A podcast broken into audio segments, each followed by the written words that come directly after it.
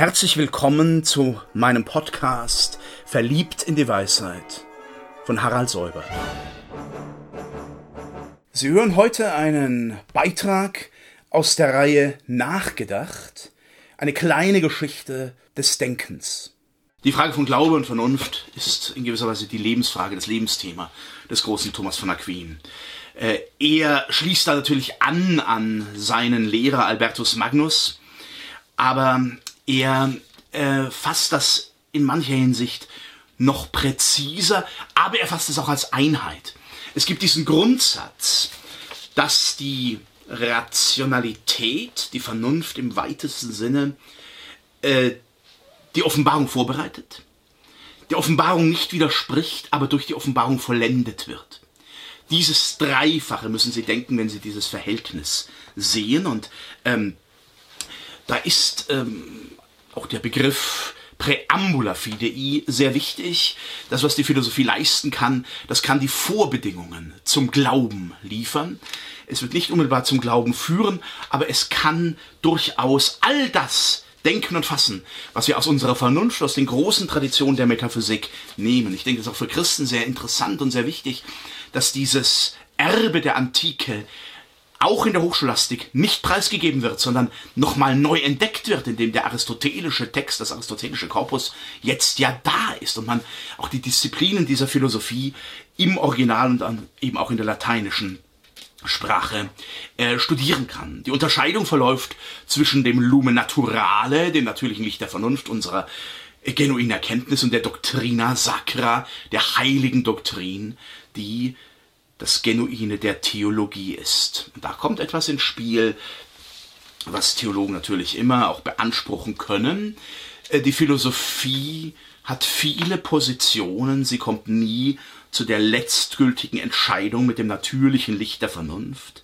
Äh, Thomas sagt es einmal so in seiner Summa Contra Gentiles, die vielleicht noch interessanter ist als die theologische Summe, weil sie die Auseinandersetzung mit den Heiden und damit auch sehr stark mit der Philosophie gleich am Anfang aufnimmt. In der ersten, äh, im ersten Artikel dieser Summa formuliert er den Satz, von verschiedenen, die alle weise genannt werden, wird Verschiedenes gelehrt. Das bleibt in der Metaphysik, diese Verschiedenheit, die ja durchaus auch zeigt, keiner hat letzten Endes die Wahrheit, die endgültige Wahrheit der Offenbarung, die der Theologe ähm, aufnehmen kann aus Schrift und Tradition. Immerhin billigt Thomas der Metaphysik zu, dass sie die Theologie der Philosophie sei, die Theologie der Philosophen. Und ähm, man sieht hier also diese starke Verwurzelung in einem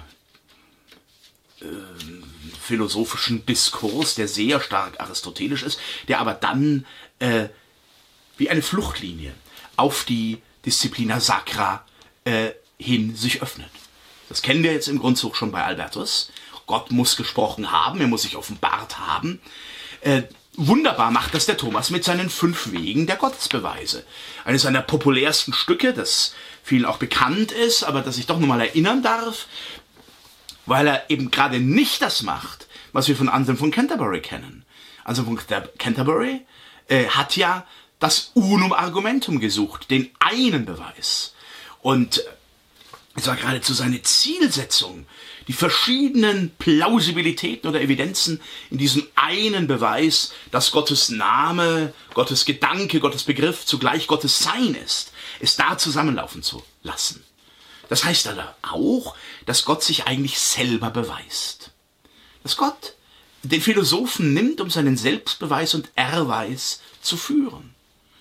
Er nimmt sogar den Heiden, den Ungläubigen, der Gott leugnet und die Macht, Sie erinnern sich, oder Sie spulen nochmal zurück in die letzte Sequenz, hm, äh, wo wir über Anselm gesprochen haben. Der Weise und der Unweise können, wenn sie allein nachdenklich den Namen Gottes hören, gar nicht umhin zuzugeben, er existiert und er existiert mit Notwendigkeit und durch ihn existiert, was existiert. Demgegenüber ist das Beweisziel von Thomas von Aquin viel bescheidener. Es sind fünf Wege, die jeweils von den Konsequenzen auf den Grund, von den Folgen auf die Ursache gehen. Der erste Weg, und da sehen wir den großen Aristoteles noch im Hintergrund, geht von der Bewegung zu den ersten und letzten Ursachen dieser Bewegung. Und dann wird gesagt, das, was diese Ursache beschreibt, trifft, wirklich die Ursache aller Bewegung ist, selber unbewegt ist, das nennen wir Gott. Damit haben wir noch keinen erschöpfenden monotheistischen Gottesbegriff, noch nicht mal einen erschöpfenden äh, philosophisch monotheistischen, geschweige denn einen christlichen. Aber wir haben einen Minimalbegriff, äh, wie man sinnvoll von Gott reden kann. Zweiter Weg. Wir haben Ordnungen in der Welt, auch Ordnungen in unseren Handlungen, dass solche Ordnungen überhaupt gegeben werden, dass ein Prius und ein Sekundäres unterschieden werden kann, dass äh, Grund und Folge unterschieden werden können. Das setzt voraus, dass die Ordnung dieser Handlung vorliegt in einem ersten Grund. Dann haben wir das kontingente Seiende, das was sein könnte und genau so auch nicht sein könnte. Ja, überhaupt einen Begriff von Kontingenz zu haben, muss es ein nicht kontingentes Sein geben, ein notwendiges Sein. Und das nennen wir Gott. Das ist ein Aspekt, ein Moment an Gottes Existenz. Etwas anders der vierte Weg. Wir messen und das Messen braucht ein Maß. Kennen wir auch schon bei Platon. Platon hat sich solche Fragen schon gestellt. Was ist denn das eigentliche Maß? Das führt für ihn auf die Idee. Denn das Maß kann nicht seinerseits ein relatives Maß sein, wenn es ein wirkliches Maß sein soll. Ich kann nicht ein Maß gewinnen dadurch, dass ich sage, das eine ist größer, das andere ist kleiner und dann vergleichen wir immer diese Relativitäten. Nein, es braucht ein absolutes Maß, das dem Messen zugrunde liegt. Und dieses Maß, das nennen wir Gott. Es ist das Maß letztlich alles Seins. Und da dürfen Sie natürlich wieder, auch im Sinne der Vier-Kause-Lehre, der Vier-Ursachen-Lehre, die immer noch in Kraft ist, nicht nur an das zählende Messen denken, sondern Sie müssen an die wirkliche Ermessbarkeit, Durchdringbarkeit der Gründe des Seins und des Seienden denken. Und schließlich die Gubernatio, dieses bewegte Sein, das die Physik, aber auch die Geschichte betrifft, das Menschliche und das Nichtmenschliche, hat eine Leitung, eine Steuerung zugrunde liegen. Sonst könnte es gar nicht in einer geordneten Weise verlaufen. Diese Gubernatio ist aber selber nicht Teil der Welt, sondern sie transzendiert die Welt. Sie ist letzten Endes auch etwas, das wir ganz wesentlich Gott nennen. Wenn man weiß, was er beweisen will und was er nicht beweisen will, ist das bis heute eine hohe Plausibilisierung und ähm, auch äh, gläubige christliche Philosophen heute lesen nach wie vor mit großem Gewinn Aristoteles und von Aristoteles her Thomas. Thomas ist nicht das, äh, der Weisheit allerletzter Schluss, aber Thomas ist ein ganz großer Denker auf diesen Wegen des Lumen Naturale zu deren Grund. Und da kommen wir in die Analogiefrage hinein. Wenn es so ist, dann gibt es letztlich eine Entsprechung, ein analogisches Entsprechen zwischen dem Endlichen und dem Ewigen Sein. Dieses Entsprechen kann man Analogie nennen. Ähm, es heißt in dem vulgären, sage ich mal mit Heidegger, Schulbegriff der Metaphysik Analogia entis, Analogie des Seienden. Thomas hat großen Wert darauf gelegt, dass diese Analogia entis eigentlich eine Analogia proportionalitatis ist, eine Analogie der Proportionen, der Verhältnisse. Auch das kann man bei Platon schon lesen und lernen, wie die Proportionen sind. Es ist in der endlichen Welt so, dass A und B sich verhält, wie in der intelligiblen Welt sich C und D verhalten. Also zum Beispiel Sonnengleichnis, wo er das durchführt. Ähm, wichtig ist ja ein anderer Punkt.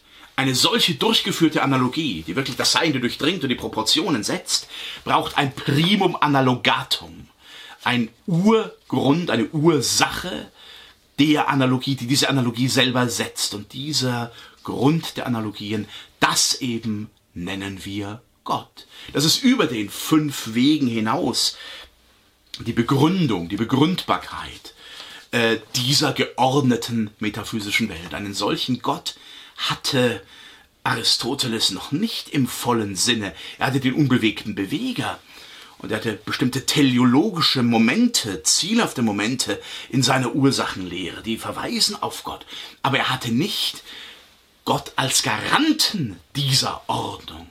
Und da fließt eigentlich jetzt wieder ineinander über der rationale Gottesgedanke und Gottesbegriff in Gottes Selbstoffenbarung als Setzung dieses ersten der Analogie. Also es liegt auch für Thomas im Gottesgedanken, wo es Gott ist und nicht ein Götze oder ein Abbild, eine hohe Evidenz, dass er wirklich der Urheber der Ordnung ist. Dass er das ist, das kann der Philosoph denken.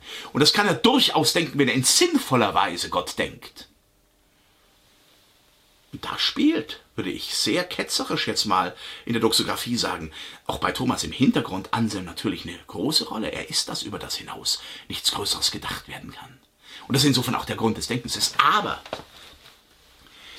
dass er ist, das garantiert er selber in seinem Handeln und Sprechen und gesprochen haben, in seinem Wort, und das erschließt sich nicht mehr dem Lume Naturale, sondern der ergänzenden, vollendenden und eigentlich erst rundenden, erst die Wahrheit setzenden ähm, Theologia Sacra der heiligen Doktrin.